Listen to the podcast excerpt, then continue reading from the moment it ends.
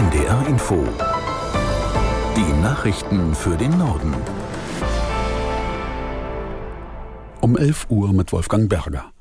Im deutschen Flugverkehr drohen in dieser Woche erneut Ausfälle und Verspätungen. Die Gewerkschaft Verdi hat das Bodenpersonal bei der Lufthansa von Mittwoch früh bis Donnerstag früh zum Warnstreik aufgerufen. Wie der sich konkret auswirkt, fasst Hauke Schelling aus der NDR Nachrichtenredaktion zusammen. Los geht's um 4 Uhr am Mittwoch. Der Warnstreik soll dann um kurz nach 7 am Donnerstag enden. Rund 100.000 Passagiere müssen sich laut Verdi in dieser Zeit darauf einstellen, dass Maschinen später abheben und teilweise auch gar nicht. Betroffen sind die großen Flughäfen in Deutschland, Frankfurt am Main, München, Berlin, Düsseldorf und Hamburg. Die Lufthansa arbeitet aktuell an einem Sonderflugplan. Verdi will mit dem Warnstreik Druck machen in den Tarifverhandlungen. Die Gewerkschaft fordert für die rund 25.000 Lufthansa-Beschäftigten vom Bodenpersonal unter anderem 12,5 Prozent mehr Gehalt und eine Inflationsausgleichsprämie. Ein Lufthansa-Angebot in der zweiten Verhandlungsrunde hatte die Gewerkschaft abgelehnt. Laut Verdi hatte die Airline im ersten Jahr eine durchschnittliche Erhöhung von weniger als zwei Prozent angeboten. Deutschland hat 2023 weniger exportiert als im Vorjahr. Das hat das Statistische Bundesamt mitgeteilt. Die Exporte sanken im Vergleich zu 2022 um 1,4 Prozent auf etwa 1560 Milliarden Euro. Die Importe nahmen noch stärker ab um fast 10 Prozent. Daraus ergibt sich für das vergangene Jahr ein Exportüberschuss von fast 210 Milliarden Euro. Verteidigungsminister Pistorius ist ins Kosovo gereist. Dort ist vor einiger Zeit der Konflikt zwischen Serben und Albanern wieder neu aufgeflammt. Aus Berlin Mario Kubina. Das Wichtigste, was Verteidigungsminister Boris Pistorius im Gepäck hat, Deutschland wird mehr Soldatinnen und Soldaten im Kosovo stationieren. Im Moment sind es rund 80, ab dem Frühjahr sollen es fast 300 sein. Ihre Aufgabe Patrouillen, den Kontakt zur Bevölkerung halten und in bedrohlichen Situationen die Lage beruhigen. Denn die kann sich in der Region von einem Tag auf den anderen verschlechtern. Das zeigt zum Beispiel ein Vorfall vom letzten Herbst. Da haben serbische Angreifer im Nordkosovo Polizisten überfallen. Es gab mehrere Tote. Das Kosovo hat sich vor knapp 16 Jahren für unabhängig erklärt. Vorher war es eine serbische Provinz. Die Regierung in Belgrad erkennt das Kosovo bis heute nicht als eigenständigen Staat an. In Chile ist die Zahl der Toten durch die verheerenden Waldbrände auf mehr als 110 gestiegen. Die Feuer wüten seit Tagen, zahlreiche Häuser wurden zerstört. Aus Rio de Janeiro Anne Herberg. Die Zahl könnte weiter steigen, kündigte Präsident Gabriel Boric bei einem Besuch in der besonders betroffenen Region um den beliebten Urlaubsort Viña del Mar an. Denn immer noch würden mehr als 300 Personen vermisst. Boric rief zwei Tage Staatstrauer aus und sprach von einer der schlimmsten Tragödien des Landes. Angetrieben durch den Wind und eine Hitzewelle mit Temperaturen um die 40 Grad breiten sich die Waldbrände in Zentralchile immer weiter aus. Ganze Wohnviertel in der Küstenstadt Viña del Mar wurden durch die Flammen zerstört, tausende Hektar Wald vernichtet.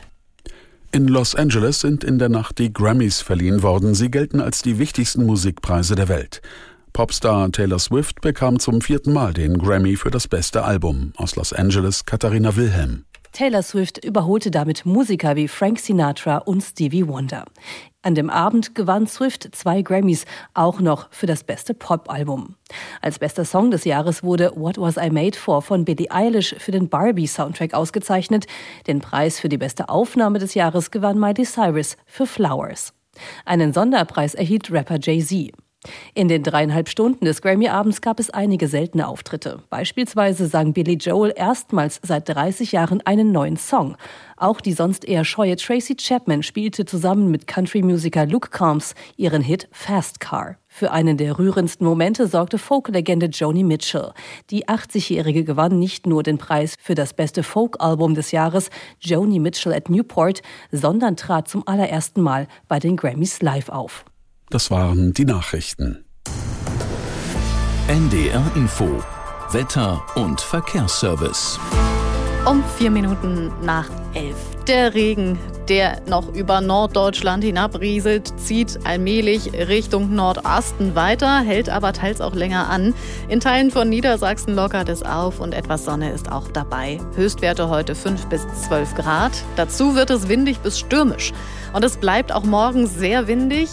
Es bleibt auch dicht bewölkt. Zeitweise ist Regen mit drin, nach Norden hin teils auch ergiebig. NDR Info der Verkehrsservice. Uns liegen keine Meldungen vor. Überall gute und vor allem sichere Fahrt wünschen wir. Ich bin Jessica Chmura. Einen schönen Montag Ihnen. Guten Tag. Die Bundeswehr soll mehr Geld bekommen. In diesem Punkt ist sich die Ampelregierung einig. In der Frage, woher dieses Geld kommen soll, noch nicht.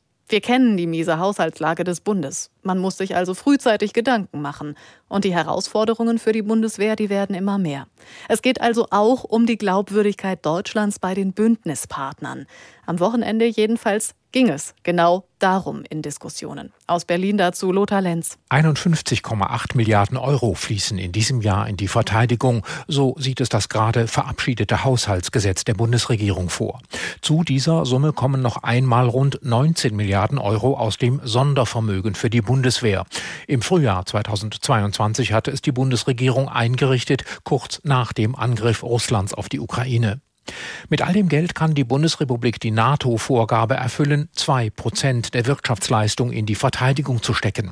Das kontinuierliche Abschmelzen der Wehretats sei seit der Annexion der Krim durch Russland nicht mehr zeitgemäß, sagte NATO-Generalsekretär Jens Stoltenberg in der ARD-Sendung Bericht aus Berlin. Die Hauptbotschaft ist, dass die NATO wirklich reagiert hat. Seit 2014 haben sämtliche NATO-Mitgliedstaaten die Verteidigungsausgaben beträchtlich angehoben, auch Deutschland. Deutschland, wie auch alle anderen Bundespartner, müssen weiterhin kontinuierlich die Anstrengungen ausweiten, damit wir auch in Zukunft eine glaubwürdige Verteidigung aufbauen können. Deutschland leiste einen großen Beitrag zur Verteidigungsfähigkeit des Bündnisses, lobte Stoltenberg, etwa mit der Beteiligung von 12.000 Bundeswehrsoldaten am NATO-Manöver Steadfast Defender. Trotzdem müssten die Mitgliedstaaten, auch die Bundesregierung,